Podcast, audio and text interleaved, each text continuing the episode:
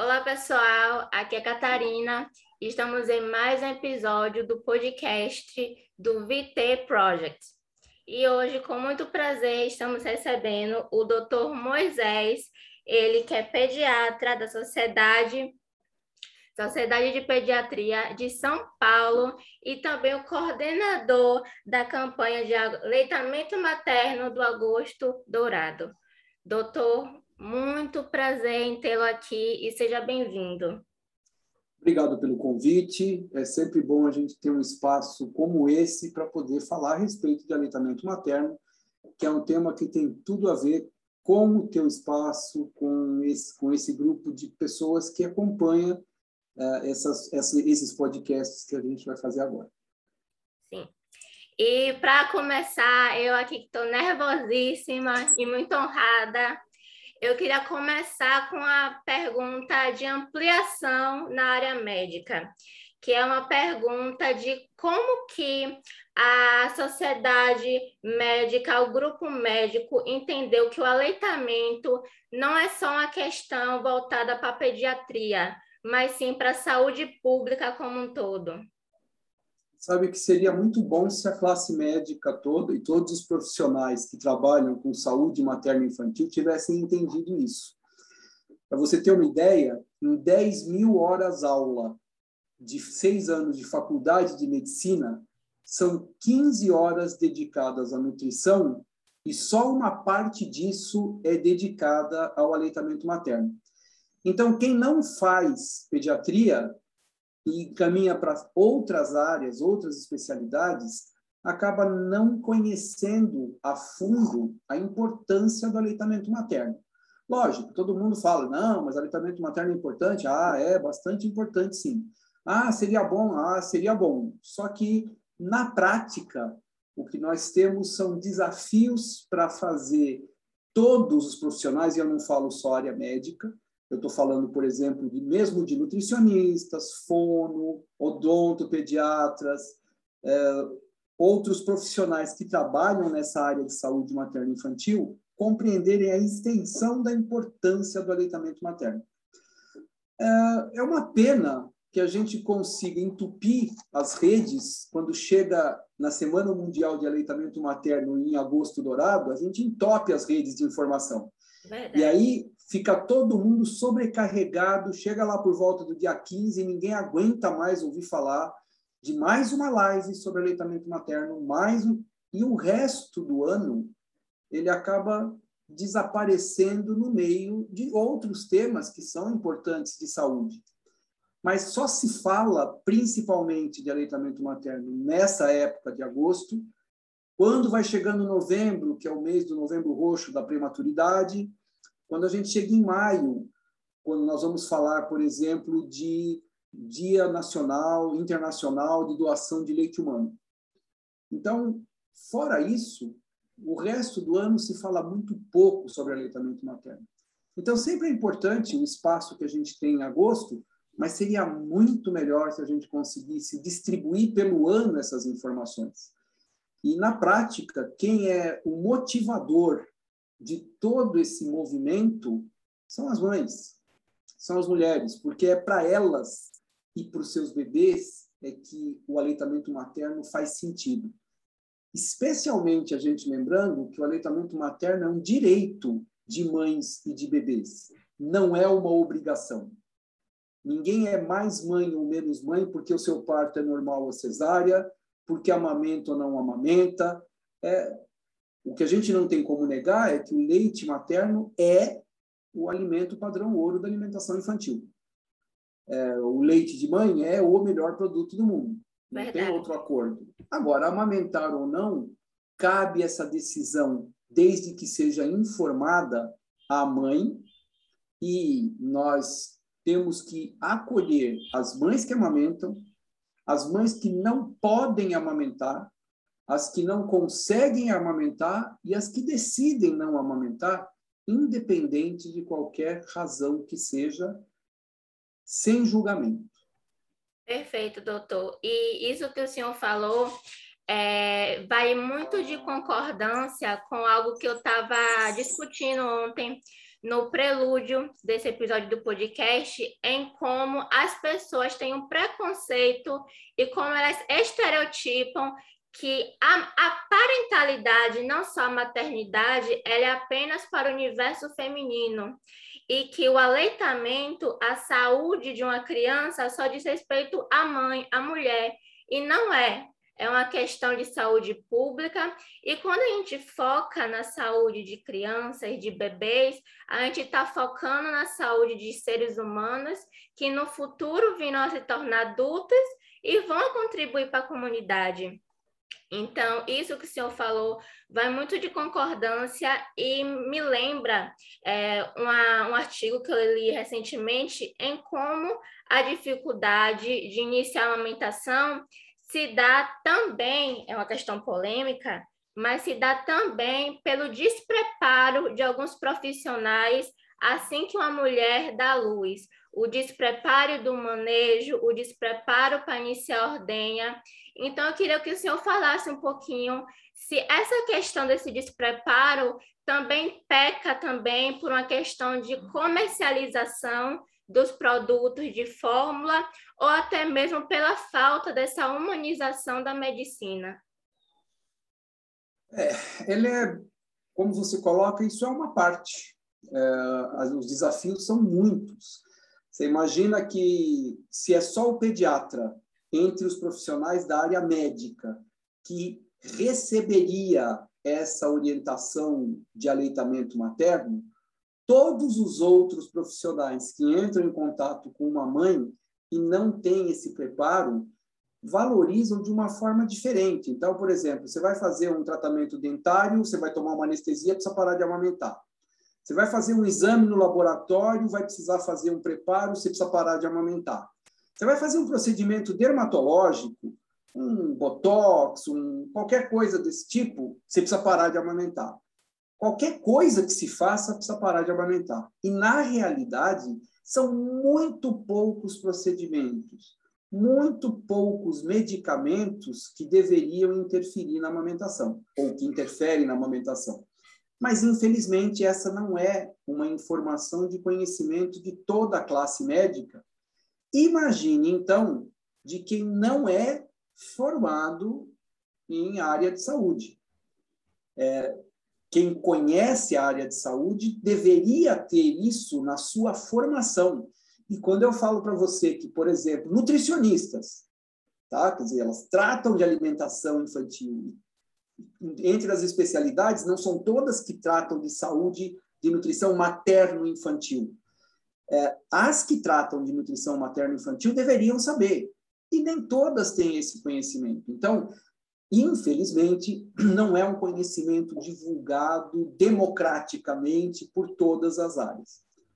É, a Organização Mundial de Saúde programa para 2025 que 50% das crianças menores de seis meses de idade estejam em aleitamento materno exclusivo até o sexto mês eles estabelecem quatro áreas de ação. E a primeira, a principal, não por ordem alfabética, é limitar o marketing de substitutos de leite materno. Então, veja só, não falam sobre acabar com a indústria, de jeito nenhum. Não falam sobre acabar com os empregos nessas indústrias. Nem falam em acabar com a fórmula. A fórmula é super importante. Sim. Quando? Ela é um substituto de quando a mãe não pode, não consegue ou não quer dar o leite materno. E ele é tão importante que ela deveria ser receitada em via carbonada, em duas vias, com carimbo de quem pode receitar, que é médico, pediatra e nutricionista. E ela deveria ser vendida só na farmácia, não no supermercado. É assim que faz com antibiótico. Ah, todo mundo gosta de antibiótico. Não, todo mundo fala mal de antibiótico. Mas quando precisa tomar, graças a Deus que existe o antibiótico. Todo mundo fala mal da fórmula. Não, o problema não é a fórmula. O problema é quem prescreve essa fórmula e como ela é orientada e disseminada livremente. Ela deveria ser tratada como um medicamento. Eu não tenho o leite materno por qualquer razão que seja, vou receitar um remédio no lugar. O remédio é o substituto de fórmula, o substituto de leite materno, que nesse caso é a fórmula infantil. A indústria trabalha de uma forma extremamente profissional. O seu marketing é potentíssimo. Nós tivemos agora uma, uma publicação do Enani, que é o, a pesquisa nacional a respeito de, de nutrição infantil, uh, ainda com dados preliminares. E nós tivemos, de 2006 a 2019, um aumento de 15% de crianças abaixo de quatro meses e de 8% de crianças abaixo de seis meses em aleitamento materno exclusivo, em 13 anos. Puxa, que bom que aumentou, né? É, que bom que aumentou. Mas 8% em 13 anos. Muito pouco. E tem, e tem gente feliz. Por outro lado, nesses mesmos 13 anos, a indústria teve um aumento do substituto de leite materno, teve aumento de 103% no seu volume de vendas e 122% de lucro. E eles não estão satisfeitos. Quer dizer, nós ficamos satisfeitos com 8% e eles não estão satisfeitos com 122%. É, felizes? pouquíssimo. Né? Eu, nós temos muito mais que fazer. Com tudo que é investido, com tudo que nós trabalhamos, ter 8% de aumento em 13 anos é a realidade. Que bom que aumentou, que não teve uma diminuição. É, mas esses dados foram antes da pandemia. A gente não tem ainda ideia. O que, que a gente sabe na pandemia? Na Inglaterra, por exemplo, teve uma pesquisa que 80% das mães referiram que durante a pandemia receberam é, notificações pelo WhatsApp, pelo Instagram, pelo Face, enfim, das indústrias de substituto de leite materno. Então, é, a indústria não para. A indústria não para de interferir. Sim, a indústria, o marketing da indústria interfere. E, infelizmente, nós não temos um posicionamento firme apesar de, desde 1981, termos o Código Internacional de Proteção contra o Marketing dos Substitutos de Leite Materno e desde 2006 termos a NBCAL aqui no Brasil. É, eu sempre faço essa pergunta nas apresentações, né? E a resposta é sempre, ela, ela vem muda, né? É, eu gostaria de saber, entre os profissionais de saúde materno e infantil, quem leu pelo menos uma vez de ponta a ponta o código, que é de 1981, e quem leu pelo menos uma vez do começo ao fim a NBCal, que é de 2006. Então, a maioria dos profissionais de saúde não conhece esses instrumentos, que são as ferramentas que a gente tem para tentar controlar esse marketing. Isso quer dizer que esse ano, 2021, o tema da Semana Mundial de Aleitamento Materno foi proteger a amamentação, uma responsabilidade de todos. E pegou nisso porque nós estamos nos 40 anos do, da, da, do lançamento do código. E ainda 40 anos depois, nós estamos falando sobre proteger a amamentação, uma responsabilidade de todos. E isso que o senhor falou vai muito de encontro também com a disseminação de produtos pelas redes sociais e mídias sociais.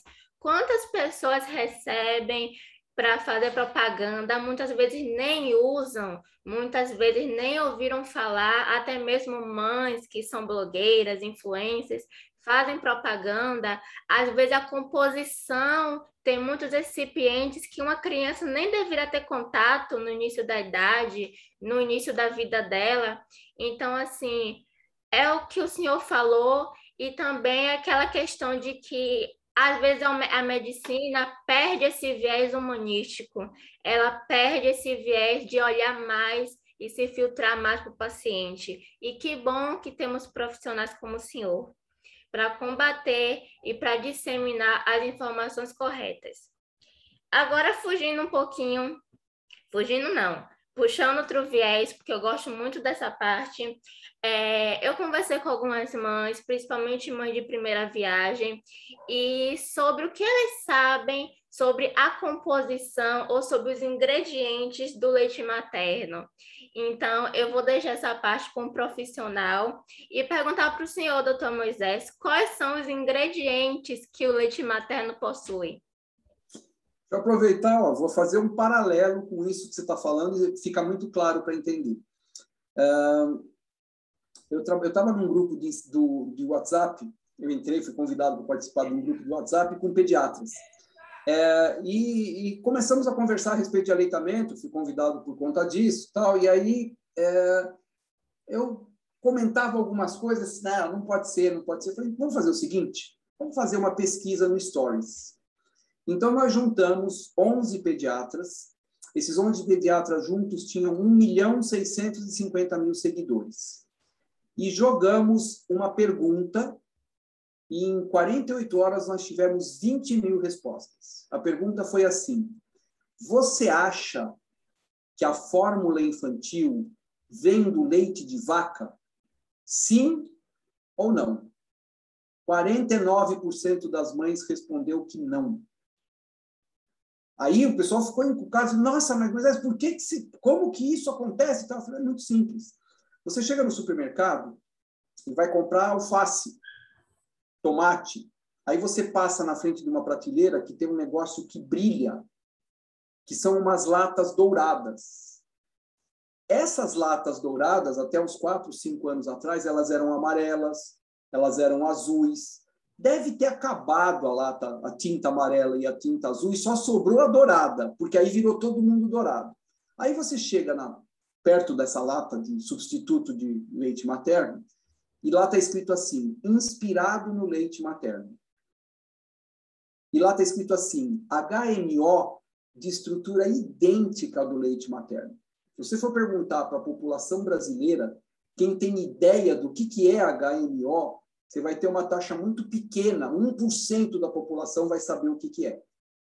Mas, lata dourada, que lembra o leite materno, que é o padrão ouro da alimentação infantil inspirado no leite materno, com HMO de estrutura idêntica ao do leite materno, só pode ser bom. Então, mas não é leite. O que, que é, então? É um produto da indústria. É, a indústria faz o possível para pegar uma parte de alguma coisa que tem no leite materno, colocar na sua formulação para ficar mais parecido ou para ter algumas questões. Eu sempre comparo isso assim: se você tiver um Fusca e colocar nele quatro pneus de Mercedes, ele continua sendo um Fusca com pneu de Mercedes. Ele não vira uma Mercedes. E às vezes esse pneu da Mercedes atrapalha o funcionamento do Fusca. A fórmula infantil tem cerca de 50 a 80, vamos colocar 100 ingredientes conhecidos. O leite materno tem mais de mil. Então, nós temos tudo adequado e preparado. O leite materno é um alimento vivo. Ele muda do começo para o final da mamada, do começo para o final do dia, e de acordo com o tempo, para oferecer para cada bebê em cada idade aquilo que ele precisa naquele momento. O leite de mãe de bebê prematuro tem mais gordura, é preparado especialmente para o bebê prematuro do que o bebê que nasceu de termo. Então, mesmo para prematuros, o leite materno é importante. É fundamental, porque ele é apropriado para ele. Então, quando você vai falar de ingredientes do leite materno, você tem lá proteína, carboidrato, gordura, que tem na fórmula, só que a proporção é diferente. O tipo deles é espécie específico. Temos que lembrar que nós somos mamíferos. Sim. Todos nós somos mamíferos. É, além disso, tem micronutrientes, vitaminas, tem anticorpos que outra fórmula não tem. Nenhuma outra, nenhum outro produto que vai substituir o leite materno tem os anticorpos produzidos à, é, à demanda, a caráter. Eu, o bebê está agora com um resfriadinho, ele encosta a língua no mamilo da mãe, passa a informação do vírus, a mãe produz anticorpos e na próxima mamada está devolvendo para a criança um leite com anticorpo para aquilo que ele tem.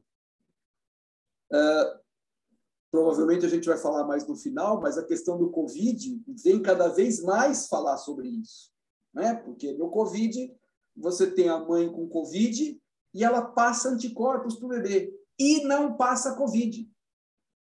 Essa é a única informação que a gente tem que não mudou do começo da pandemia até hoje. Não tem transmissão de Covid pelo leite materno, mas transmite anticorpo, tanto da mãe que tem a doença quanto da mãe que toma a vacina. Então, os ingredientes, nossa, o que você puder imaginar de bom em termos do que tem dentro de um leite, alimento que até o sexto mês ele é exclusivo, que de seis meses até um ano ele é o principal, e que depois de um ano ele passa a ser complementar e necessário até o desmame natural, continuado até dois anos e meio, ou quando aconteceu o desmame natural, é o leite materno.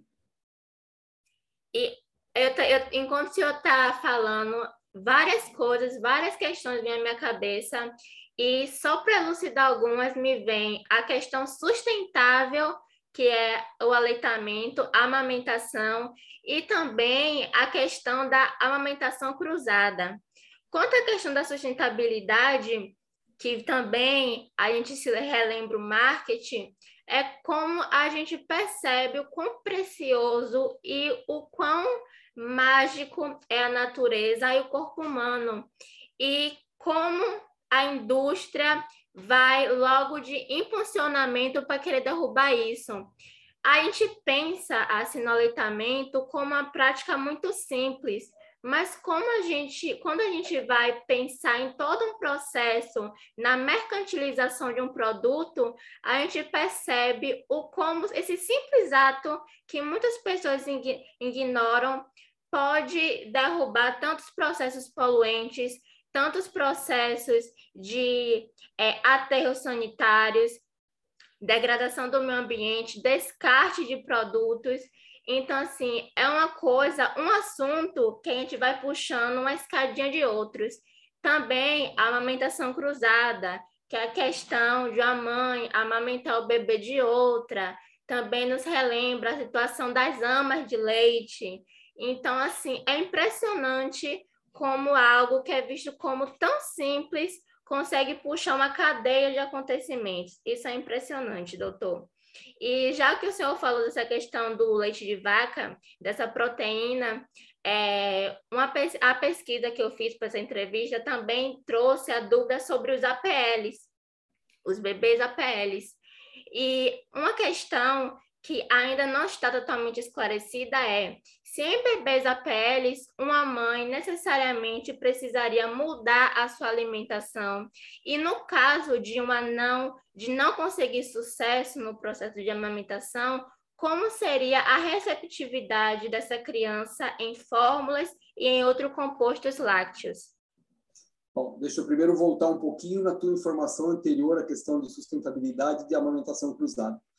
É, aleitamento materno cruzado, ele no Brasil ele é contraindicado. Sim. Desde 1980 por conta da questão da AIDS. É, o fato de ele ser contraindicado está longe de dizer que ele não exista. Uhum. Ele existe. Ele está aí. A gente só não pode querer fechar os olhos e achar que só porque eu falei que não pode, todo mundo vai fazer. Ele não é recomendado, mas cada caso precisa ser acompanhado principalmente por isso, mas ele existe. Então, vamos abrir os olhos para a realidade e dentro disso vai aparecer esse dado também no, nessa pesquisa que foi feita agora no Enani. Em relação às alergias à proteína do leite de vaca, uh, o tratamento é leite materno. Se, uh, o que leva ao quadro de alergia é a proteína do leite de vaca. Uh, uma das questões que podem desencadear é a criança que na maternidade recebe fórmula por qualquer razão. Uh, hoje em dia, qualquer razão que aparece é, é motivo para você dar fórmula para a criança na maternidade. Sim. E ela é perfeitamente evitável na imensa maioria das vezes. A partir daí, o sistema digestivo desse bebê e a sua imunidade são, o seu sistema imunológico são sensibilizados e a próxima vez que tiver o contato, essa criança pode reagir de, demonstrando sintomas que determinam alergia à proteína do leite de vaca. Uh, de 5 a 8%, a gente tem uma pesquisa que talvez esteja aumentando isso, mas vamos colocar no máximo aí 10% das crianças apresentam alergia alimentar. Dessas, 80% no Brasil tem alergia à proteína do leite de vaca. É, eu vou explicar melhor, porque a sensação que a gente tem é que 80% de todas as crianças têm alergia à proteína do leite de vaca, porque qualquer sintoma, se tem cólica, se regurgita, se tem gases, se não ganhou o peso adequado, tudo isso virou razão para você complementar com fórmula e atualmente o que está assustador é a incidência de profissionais que estão receitando fórmulas extensamente hidrolisadas que são caras e desnecessárias para esses bebês que, na imensa maioria das vezes, nem alergia têm. É, então, numa mãe que tem alergia, numa criança que tem alergia à proteína do leite de vaca, o tratamento é manter o aleitamento materno, tirar da mãe a oferta de leites e derivados e fazer o acompanhamento. Às vezes, a alergia não é única, é uma alergia que pode ser referente a mais de um tipo de alimento. Então, pode ser necessário fazer uma restrição um pouquinho maior na alimentação da mãe. Mas isso deve ser feito sempre com acompanhamento profissional. Acompanhamento médico, pediátrico, alergista pediátrico, gastroenterologista pediátrico, tudo isso se for necessário para diagnóstico e acompanhamento e, eventualmente, até se houver necessidade, acompanhamento nutricional específico, se tiver necessidade tanto para a mãe quanto para o bebê, porque nós vamos começar a mexer com a alimentação geral dos dois. Quando não é possível, porque a mãe suspendeu, a mãe não tem o leite materno mais, enfim, Aí você tem, aí sim, substitutos do leite materno específicos para essa situação, que devem ser receitados após consulta médica, se fosse possível, em dupla via carbonada, com carimbo, com responsabilidade de quem prescreve, para que a gente não fique só enriquecendo a indústria. É, é, é, super importante conhecer cada criança, cada caso em especial e saber as necessidades e as limitações que nós temos. Precisamos tomar um cuidado muito grande. Eu ouvi uma pediatra, a Amanda Ibagi, que é de Santa Catarina, ela falou uma vez uma frase que me marcou, e ela disse ela estava com nós numa conversa, ela disse o seguinte: uma mãe, nós não podemos querer amamentar mais do que a mãe se por alguma razão essa mãe está informada e por alguma razão houve uma impossibilidade, é, a gente precisa mais é acolher e orientar. É, cada vez que a gente força, hoje, a mulher não está ocupadíssima, ela está sobrecarregada. E você colocar mais uma responsabilidade nela, que já assume todas as que ela precisa e as que ela não tem necessidade de assumir, porque ninguém assume as suas, né? Pouca gente assume as suas, então ela vai assumindo o que tem pela frente. Ela está super sobrecarregada. O que a gente puder fazer para tirar essa sobrecarga desse caminho, como profissionais de saúde, é super importante que a gente tenha olhos abertos. Muitos profissionais têm esse olhar. Infelizmente, esses muitos ainda são muito poucos perante tudo que a gente precisa fazer. Então, a informação precisa passar, o acolhimento precisa passar. É, quando a gente fala em aleitamento materno, a gente fala em aconselhamento. Aconselhar não é dar conselho. O aconselhamento é você ter uma escuta ativa, escutar essa mãe, ter empatia, entender o que está acontecendo daquilo que ela está te contando, se você está ouvindo, e não fazer julgamento. Isso, com esse tripé, você consegue sentar, respirar, deixar a mãe respirar, ouvir essa mãe e ajudá-la de verdade, ajudar naquilo que ela precisa, naquilo que ela quer, não naquilo que eu acho que ela precisa fazer.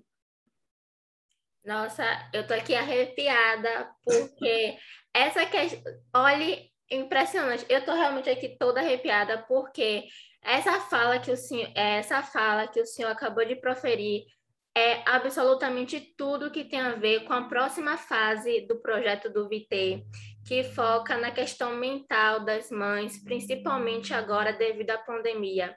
E eu tenho trabalhado em uma pesquisa bem extensa, todo dia pesquisando, procurando entrevistar pessoas, e isso que o senhor falou vai de encontro com tantos relatos tantas vivências, experiências de mulheres, não tem um apoio, não tem uma rede de apoio, o pai não ajuda, que pai não tem que ajudar, pai tem que ser pai, pronto. Então, assim, eu tô assim, toda arrepiada, tô até emocionada com essa questão. E uma coisa que me fez lembrar um stories que eu li outro dia de uma pediatra brasileira. Ela abriu a caixinha de perguntas e aí uma mãe colocou assim: "Doutora, estou muito cansada, estou muito fadigada, é, não tenho rede de apoio, a gente está de quarentena e o meu bebê não está ganhando peso. Eu sou livre demanda, faço livre demanda com ele, ele não está ganhando peso. Meu leite é fraco, doutora. Posso dar mucilon?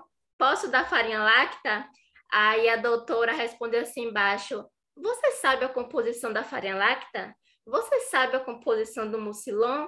Você realmente sabe se o seu leite é fraco? Então, doutor, eu repasso isso para o senhor. Existe leite fraco?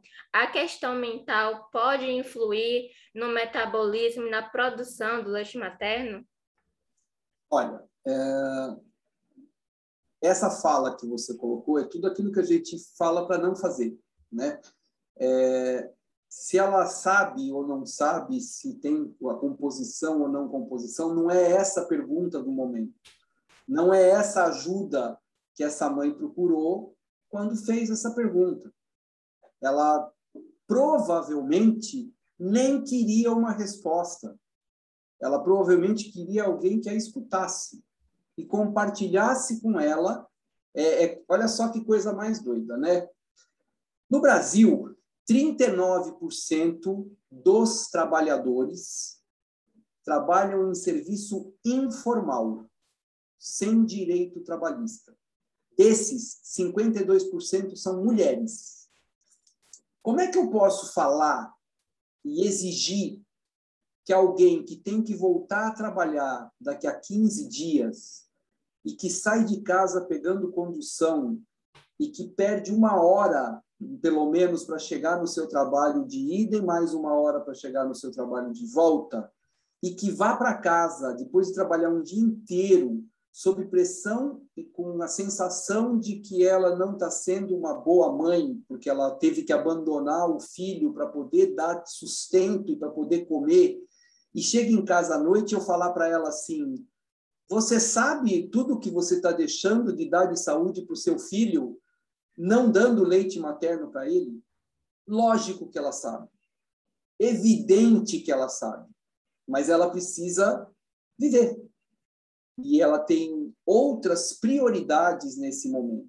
E cabe a gente ter escuta dessa situação, e a empatia dessa situação. Então, essa resposta não é uma das respostas mais esperadas por uma mãe que busca ouvido.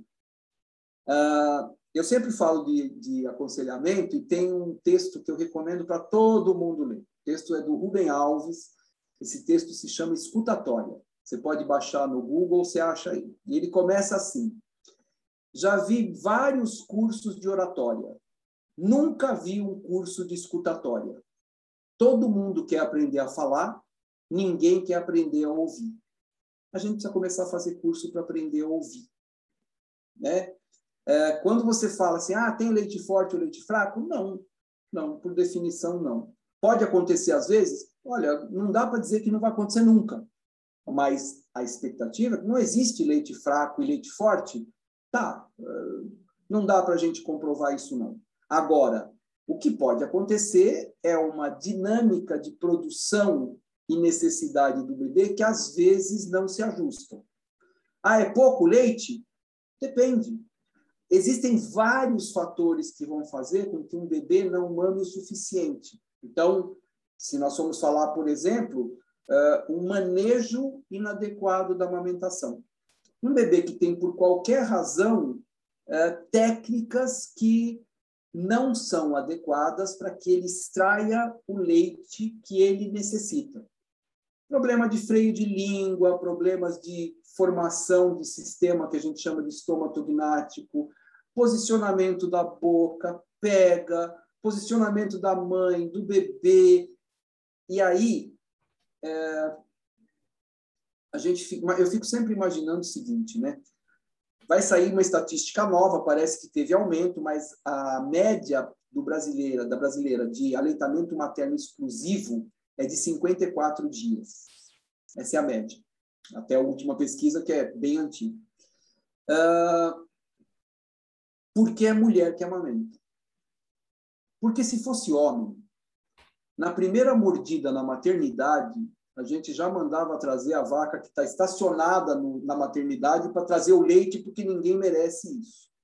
E aí, essa mulher está dentro da maternidade, com dor, ninguém olha para ela, ninguém ajuda ela a fazer uma posição, uma pega. É inadmissível que um bebê saia da maternidade sem ter pelo menos uma mamada avaliada do começo ao final nos dois seios. É inadmissível que uma criança saia de uma primeira consulta com um profissional de saúde sem ter a sua mamada avaliada do começo ao final nos dois seios. Porque se eu não avalio isso e for me focar só no peso e na balança, eu posso, ao invés de ajudar, acabar interferindo de forma negativa, tanto no aleitamento, quanto na saúde do bebê, quanto na saúde dessa mãe. Aí, é, ela está lá com aquela dor, é, aquela frase assim, ó. É, olha, doutor, era assim, ele começava a chorar, cada vez que ele chorava, eu falava, meu Deus do céu, lá vem ele de novo, ai, agora vai doer. A criança suga, pega errada, morde, sangra, dói, cada vez que ela vai mamar, ela pega, que ela vai dar de mamar, ela pega, tem que morder um pano, tem que apertar alguma coisa. Com 15 dias calejou. Calejou é o fim do mundo. Calejou é inimaginável. É, ah, mas agora tem laser terapia, super legal. Olha, que bom que tem laser terapia. Mas laser terapia não vai corrigir absolutamente nada se você não acertar o manejo. Se você não acerta o manejo, você faz o laser agora, cicatriza amanhã, depois de amanhã está estragado outra vez. Porque a pega vai ser persistentemente errada se ela não for orientada. Então, para que haja uma produção adequada de leite, ela é uma questão psico, neuro, endócrina. Precisa o hormônio estar certo, os sistemas nervosos certos e a questão emocional precisa estar adequada porque isso pode sim interferir na produção do leite da mãe. Impressionante todo o funcionamento do organismo do corpo humano e foi aquela coisa que a gente falou no início, como a gente ainda tem profissionais tanto da equipe obstétrica quanto da equipe pediátrica inexperientes nessa parte de saúde integrada, saúde holística, de olhar para a mãe e para a criança até depois do parto. É, e já puxando outro viezinho, é que eu fiz aqui meu roteiro todo certinho, mas está funcionando melhor que o roteiro que eu produzi. Estou amando. É, doutor, mito ou verdade que a questão do aleitamento, a questão da amamentação a longo prazo, ou seja, não só até os seis meses, mas até um ano ou mais de um ano, pode influir na questão intelectual, na questão de um possível, assim, de forma leiga, para os nossos ouvintes, a, no QI de uma criança, no QI de uma pessoa? Olha, aqui no Brasil foram feitos estudos, o professor César Vítora do Rio Grande do Sul, reconhecido internacionalmente, fez publicações em grandes publicações internacionais, e o estudo foi assim, ele acompanha a população de Pelotas há 30 anos. Então ele fez a pesquisa colocando que acompanhando todas essas pessoas. Depois de 30 anos, ele foi ver quem são essas pessoas. Então, ele descobriu que essas pessoas têm mais saúde, enfim, um monte de coisa, e entre elas, que existe um aumento de 3,7 pontos no QI destas pessoas, que elas estão é, melhor posicionadas financeiramente, que elas estão em, em cargos melhores, porque iniciaram a vida assim. Lógico que existem vários fatores nesse meio de caminho, é, mas o que, que a gente tem de prático, real, objetivo e comprovado sempre é que se a gente tivesse aleitamento materno continuado até dois anos ou mais, exclusivo até o sexto mês, em livre demanda desde a sala de parto, nós teríamos 22 mil mortes a menos de mulheres por ano, 823 mil mortes de crianças abaixo de 5 anos de idade a menos por ano, e uma economia de 300 bilhões de dólares por ano no mundo só com isso. Um, um economista ah, agora vai, vai fugir o. Não é do Banco Mundial, fugiu agora, mas é, é, é um, uma pessoa de alto cargo. Ele disse que se ninguém conhecesse é, e descobrisse o leite materno, quem fizesse a descoberta do leite materno merecia ganhar o Prêmio Nobel de Medicina e de Economia, porque teria criado um produto que nós sabemos que, pela questão dos anticorpos, as crianças que são é, amamentadas adoecem menos. Se elas adoecem menos, as suas mães que trabalham faltam menos no seu trabalho. Então, você desonera o serviço público de saúde, favorece as empresas. Uma mãe que trabalha numa empresa que dá licença maternidade de seis meses, que tem uma sala de apoio à amamentação, trabalha nessa empresa com muito mais é, fidelidade e muito mais feliz, porque ela vê respeitados os seus direitos e alguém que olha para além dela como um número que chega lá de manhã, bate cartão, sai à tarde, bate cartão. É, esse modelo de economia, a gente sabe que ele não funciona. É, estudos mostram que cada um dólar investido em aleitamento materno traz até 3 dólares de retorno. Tem gente que falava até em 30, mas 3 está bom, vai. É, um investimento que me dá 300%, tá bom demais. Então, na prática, é importante que é, não dá para a gente falar de aleitamento materno, infelizmente, sem falar de política pública. Enquanto nós não tivermos aleitamento materno exclusivo com uma licença, desculpa, licença maternidade para todas as mulheres de seis meses e uma licença maternidade, paternidade que foi da ridícula de cinco dias para patética de 20 dias, porque é muito pouco, é, mas pelo menos para todos os pais, para todo mundo, a gente tem poucas chances de grande evolução nessa questão da mulher trabalhadora. É, a sala de apoio à amamentação ela não é obrigatória, mas existe uma cartilha do Ministério da Saúde que se chama Cartilha para Mulher Trabalhadora que Amamenta. Nela tem uma sugestão de como você faz a montagem, essa é de 2015, como, como você faz uma montagem de uma sala de apoio à amamentação.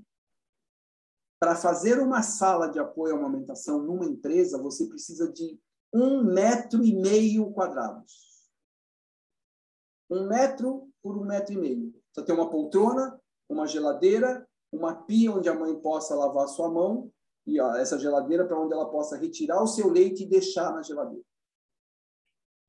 Não é possível. E um funcionário vai para tomar conta. Não é possível que as empresas que têm tanto lucro com tanta coisa não possam dedicar esse espaço para essa mulher.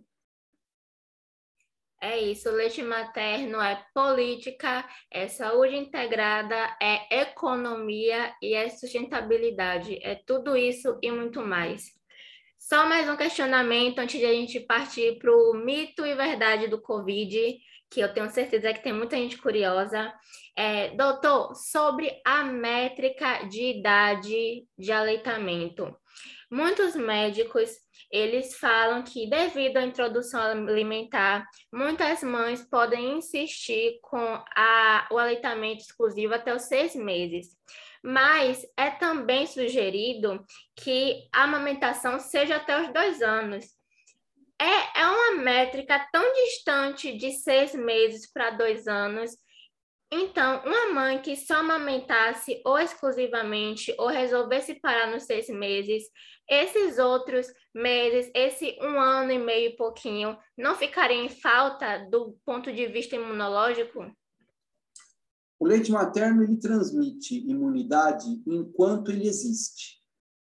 Se a criança estiver amamentando, sendo amamentada aos três, aos quatro, aos cinco anos, ela ainda está recebendo anticorpos da mãe. Nutricionalmente, o leite materno tem a oferta daquilo que você toma de leite é, quando você toma o seu leite agora como adulto. É, o proporcional para a criança é o adequado para aquilo que ela precisa e vai desenvolvendo. A recomendação é aleitamento materno exclusivo até o sexto mês. Vamos voltar para aquela história, né? Como é que faz isso para quem tem que voltar a trabalhar com 15 dias, dois meses, quatro meses?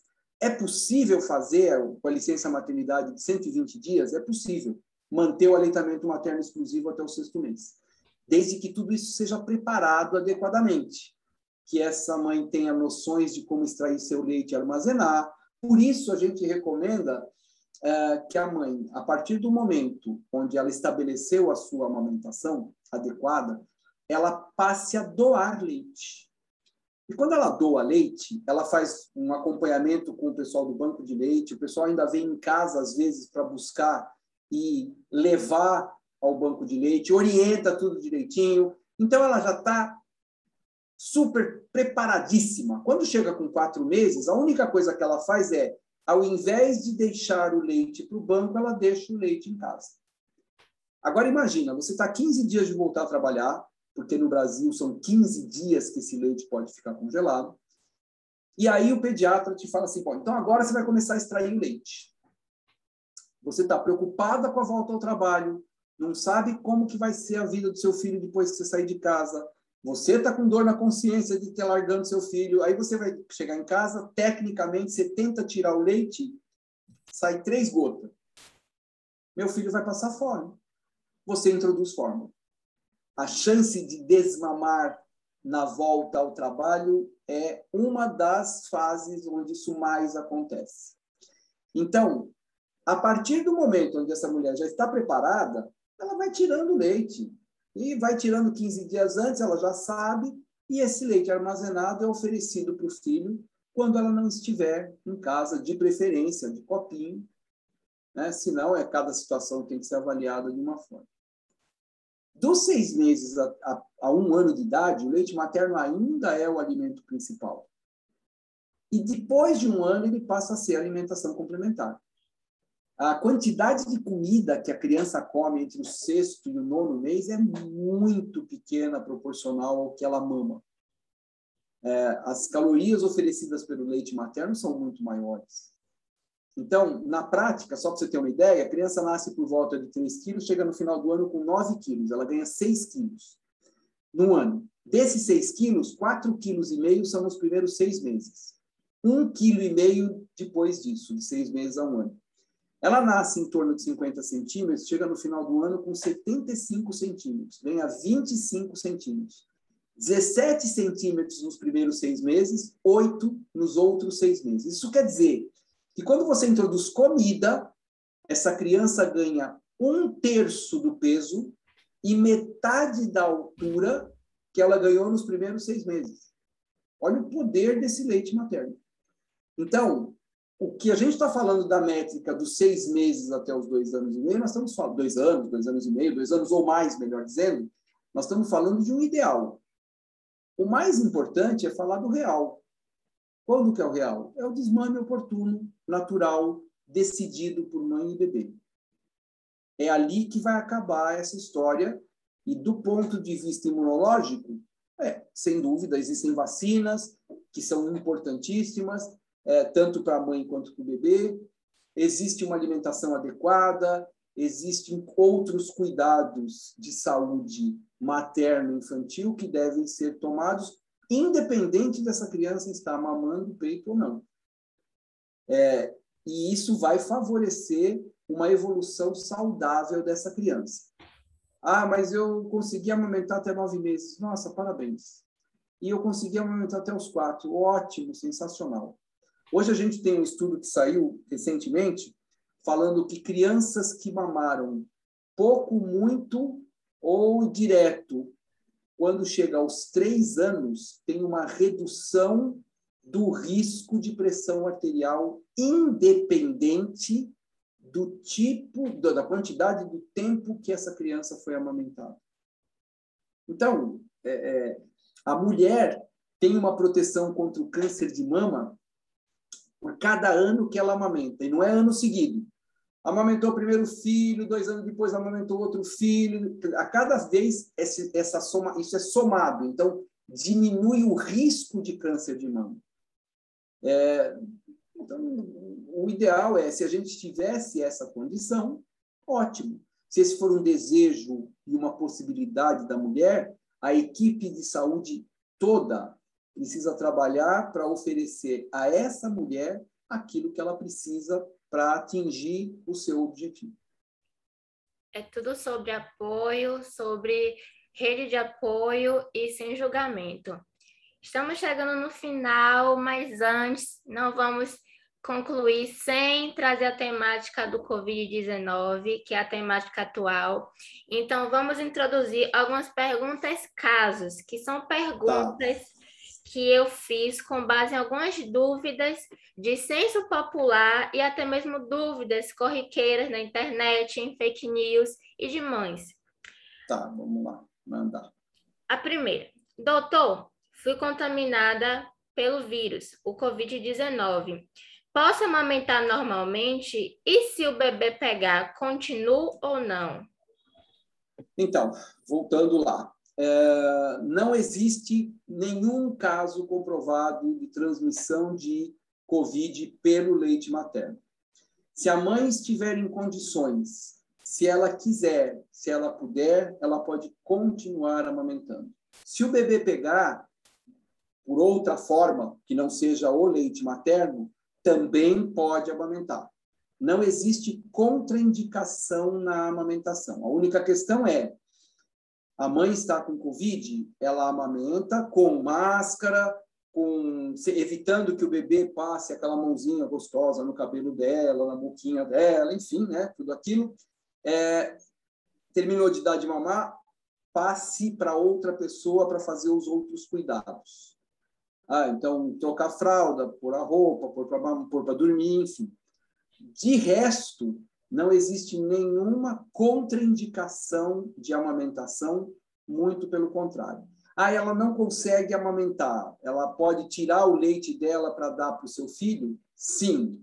Ela pode tirar esse leite dela para doar? Não. Qualquer mãe com qualquer patologia infecciosa não pode doar o seu leite enquanto essa, esse quadro persistir.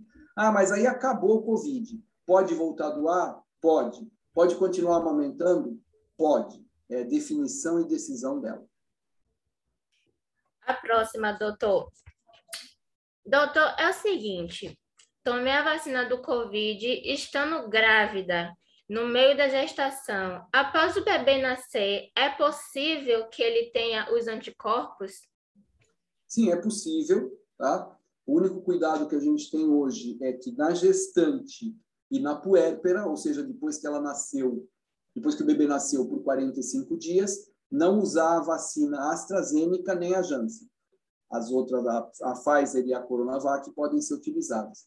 Pode ser que o bebê nasça sim com anticorpos, os estudos estão em andamento, uh, muita coisa a gente ainda não sabe, mas ainda estamos em uma fase muito inicial desse quadro. Ah, puxa, mas tem dois anos já isso. Tem muita coisa que a gente já sabe. É, mas a cada vez aparecem novidades porque os estudos continuam, porque a doença continua. Então, enquanto nós não tivermos todos vacinados, todos com consciência do distanciamento social, da importância do uso de máscara, da higiene das mãos, enquanto isso não estiver disseminado e muito claro para toda a população, é, a gente não vai conseguir chegar no final disso. E é uma situação que a gente percebe a imensa dificuldade de compreensão de algumas pessoas. De entendimento, é aquela coisa do caráter egóico de muitas pessoas e da ignorância, infelizmente. E a nossa última pergunta da entrevista, não acredito que está acabando, é a seguinte: vou até falar mais devagarzinho. Doutor, tomei a vacina e ordenei meu leite, fiz a ordenha. Após, após guardá-lo 15 dias, os anticorpos que estavam ali ainda podem ser transferidos para o bebê? Então, vamos lá. Mãe vacinada com a primeira dose. Então, vamos lá. Mãe que está doente com Covid transfere imunoglobulinas IgA e IgG para o bebê. Mãe que tomou a primeira dose de vacina transfere mais do que se ela tivesse tido a doença. E mãe que tomou a segunda dose da vacina transfere mais ainda do que a primeira. Então, o bebê está imunizado? De jeito nenhum ele tem uma proteção. Então, sabe aquela coisa que a gente estava conversando, que tem estudos que ainda estão em andamento? Sim. Esse é um deles. É assim, você tem anticorpos, produziu anticorpos e passou pelo teu leite. Quanto disso chega no bebê? Não sei. Quanto tempo dura o anticorpo que entra no bebê? Não sei. Qual é o tamanho da proteção que esse bebê tem por conta do anticorpo que você passou para ele? Não sei. Esses são os estudos importantes para a gente entender. Então, tomou vacina, continua usando máscara, continua com distanciamento social, continua com tudo isso. Anticorpos, eles acabam, a gente acaba perdendo grande parte deles com o tempo. Congelado perde também, é, menos, mas perde. É, quando você pasteuriza o leite em banco de leite, perde quase tudo, mas ele ainda continua sendo leite materno. Isso é sempre importante.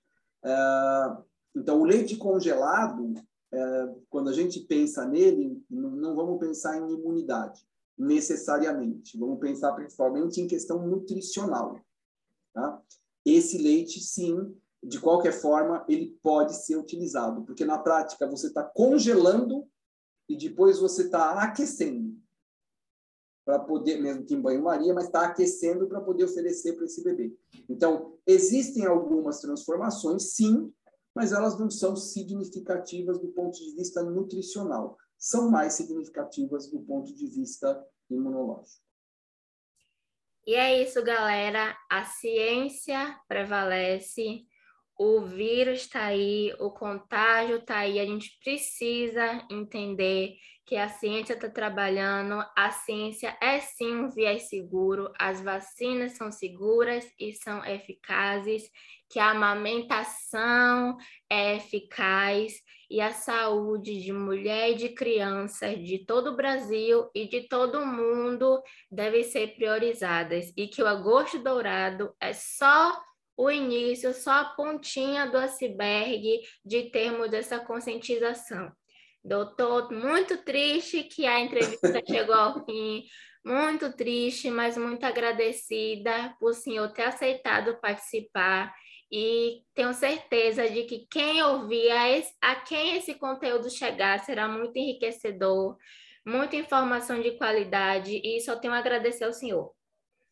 Olha, obrigado. É muito legal estar participando desse pedaço aqui, dessa parte de, de divulgação de informação. Quem quiser me acompanhar, eu tenho dois perfis no Instagram, um se chama Dr. Moisés, arroba Dr. Moisés, o outro chama arroba Eu Apoio Leite Materno, sou eu por trás dele, e agora, recentemente, a gente lançou agora no Agosto Dourado um outro que é uma campanha, convido todo mundo a acompanhar, que é, que é o arroba o melhor produto do mundo, onde a gente faz uma publicidade de um produto super inovador que chama Leite de Mãe. É o nome do produto mesmo, chama Leite de Mãe.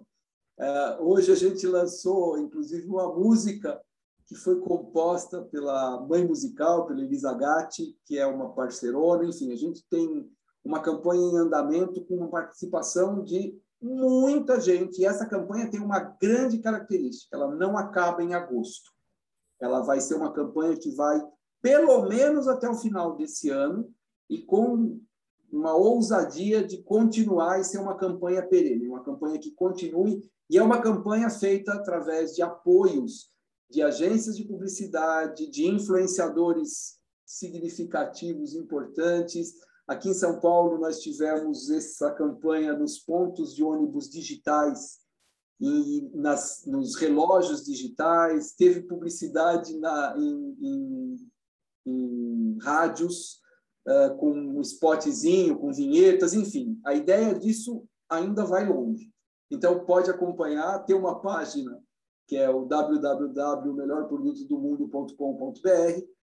E eu espero vocês aí. Qualquer coisa, estou por aí. É só avisar que a gente vai lá respondendo, respondo todos. Sou eu mesmo quem responde tudo, estou à disposição aí. Muito obrigado pelo convite. Eu que agradeço. E nas redes sociais do VT, a gente vai linkar todos os perfis do doutor, todos os perfis da campanha para vocês acompanharem. Muito obrigada a todos que nos ouviram e até a próxima.